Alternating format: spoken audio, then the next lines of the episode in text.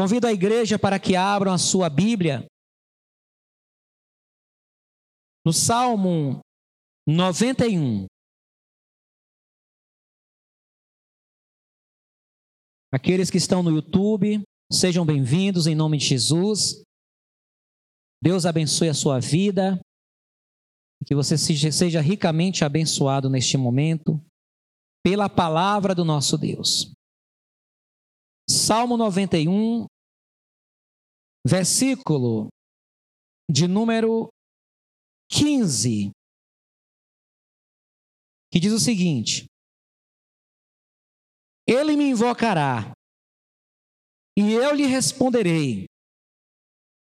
Estarei com ele na angústia, livrá-lo-ei e o glorificarei. Dar-lhe-ei abundância de dias e lhe mostrarei a minha salvação. Que Deus fale com a sua igreja através desta palavra. Esses dois versículos ele é carregado de promessas de Deus. De promessas maravilhosas. De um Deus que promete responder àquele que o invoca, aquele que o chama para si. É um texto que mostra de um Deus que estará com o seu servo na angústia. É um Deus que promete livrá-lo e glorificá-lo, honrá-lo, exaltá-lo. É um Deus que promete abundância de dias. E um Deus que também promete mostrar-lhe a salvação. Que coisa maravilhosa.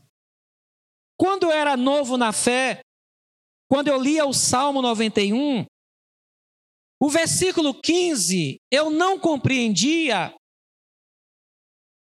onde se diz: Estarei com ele na angústia. Eu não entendia isso. Como Deus pode estar conosco na angústia? Não é mais fácil Ele nos livrar da angústia? Ele nos impedir de passar pela angústia? Porque no início da nossa fé, nós acreditamos que se formos fiéis ao Senhor, se obedecermos ao Senhor, se andarmos nos seus caminhos, nós acreditamos que Deus nos livrará de qualquer dor. Alguns acreditam nisso. E dentre esses eu acreditava. Eu acreditava que por mais que eu me esforçasse em ser fiel, correto aos olhos do Senhor, Ele me livraria de situações de angústia. Mas quando eu lia esse texto, me assustava. Porque o texto mostra que ele estaria conosco na angústia. E este é o tema desta mensagem. Na angústia estarei com ele. Então, irmãos, a palavra mostra uma realidade: que Deus estará conosco na angústia. O que é angústia? A palavra no hebraico aqui dá a ideia de sofrimento, de aperto, de lugar estreito, de dificuldade. Então Deus, Ele está com seu povo em momentos difíceis. Mas a grande pergunta é por que Deus permite porque existem coisas preciosas que nós aprendemos na angústia. Existe crescimento na angústia. Existem coisas muito importantes que Deus quer nos ensinar na angústia. Na angústia, a gente ver a glória de Deus. É na angústia, no desespero, no aperto, que o Senhor se levanta em nosso socorro e nós cantamos o hino da vitória. Por isso que Deus permitiu que Israel ficasse encurralado entre o Mar Vermelho e o exército de Faraó. Imagine a angústia que aquele povo passou. Diante deles o mar vermelho, atrás Faraó furioso. Israel passou por uma grande angústia, por um, por um grande aperto, mas naquele momento a glória de Deus se manifestou e eles passaram o mar vermelho e cantaram o hino da vitória. Na angústia, nós aprendemos a confiar no Senhor. Na angústia, nós exercitamos a nossa fé. E na angústia, nós nos tornamos experimentados. A angústia nos dá maturidade. Na angústia, nós calejamos as nossas vidas. Na angústia, nós nos amadurecemos. Na angústia, nós nos tornamos mais fortes. E diante de outras angústias, nós reagimos com menos angústia, com menos desespero. O apóstolo Paulo diz que tudo posso naquele que me fortalece. Deus fala que estarei com ele na angústia. Eu vou livrá-lo. Eu vou glorificá-lo. Mas quem é ele? O texto, versículo 3 diz: Ele me invocará. Quem é esse ele? E eu lhe responderei: Estarei com ele. Deus livra da angústia. Deus está na angústia junto com ele. Quem é ele? Ele é aquele que se refugia na sombra do Altíssimo. O ele é aquele que confia e busca o Senhor. Irmãos, por mais difícil que seja a nossa vida, o que faz diferença é que nós temos o Senhor na nossa vida. Torre forte é o nome do Senhor, e para ele correrá o justo. Hoje nós temos o Senhor para buscar. Como tem um hino antigo, um corinho que diz: Quem pode livrar como o Senhor? Ele é poderoso para me guardar. Quando os meus inimigos se levantaram contra mim, eles tropeçaram e caíram, e o Senhor levantou a sua mão e me deu a vitória. Bendito é o nome do Senhor. Ele é aquele que habita no esconderijo, no esconderijo do Altíssimo, e a sombra do Onipotente descansará.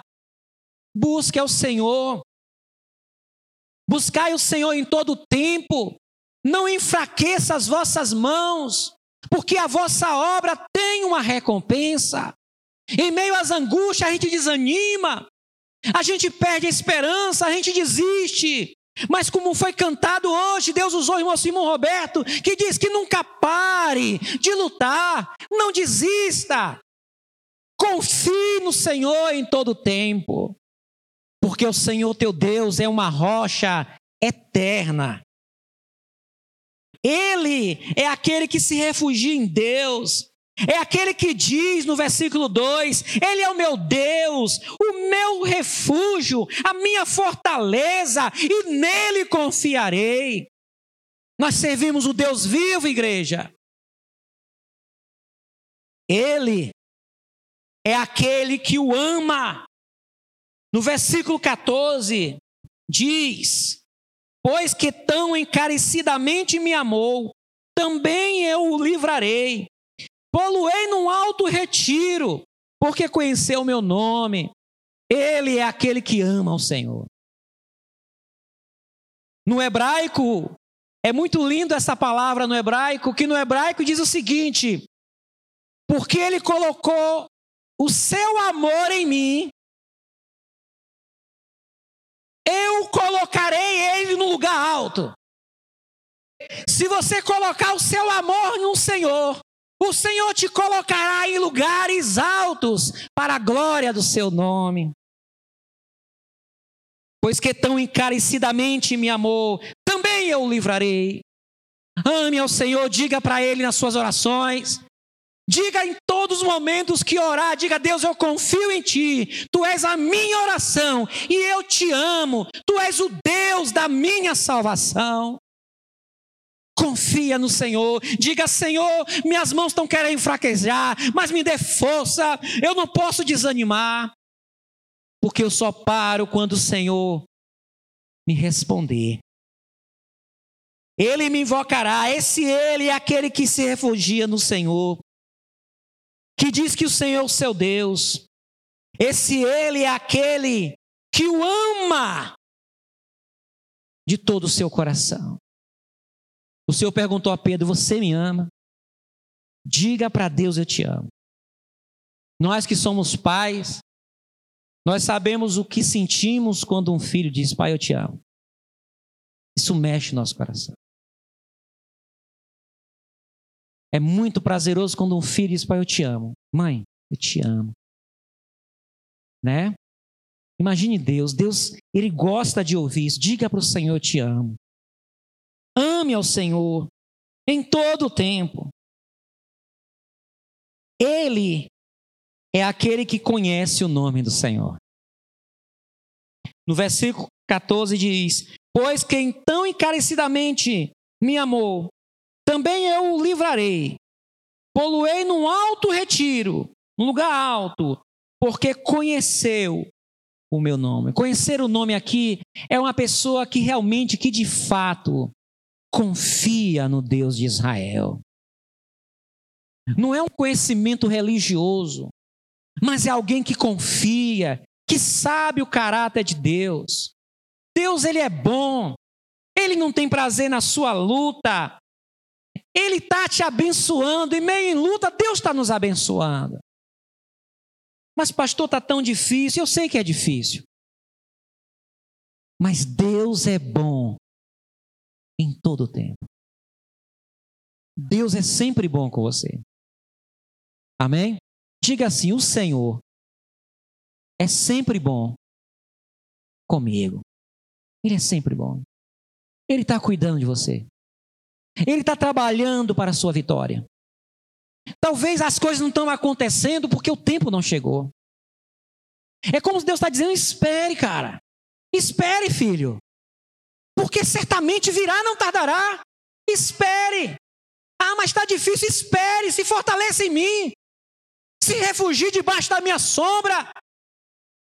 Ponha teu amor em mim, que eu vou te dar essa vitória, querido. Espere em nome do Senhor. Irmãos, na angústia estarei com Ele. Que você e eu sejamos esse Ele. Ou ela. O Senhor está dizendo, na angústia eu estarei com Ele. Com você. E essa palavra, Deus fortaleça nosso coração. Eu sinto a presença de Deus aqui, irmãos. Eu, o Senhor está conosco aqui. Eu sinto a presença do Senhor, que eu estou cheio da glória de Deus aqui. Eu estou forte aqui dentro, irmãos. Bendito é o nome do Senhor, irmãos. Deus é bom. Não desanime. Como diz lá em, em 2 Crônicas, capítulo 15, não enfraqueça as vossas mãos. Não enfraqueça as vossas mãos. Segundo Crônicas, capítulo 15, versículo 7.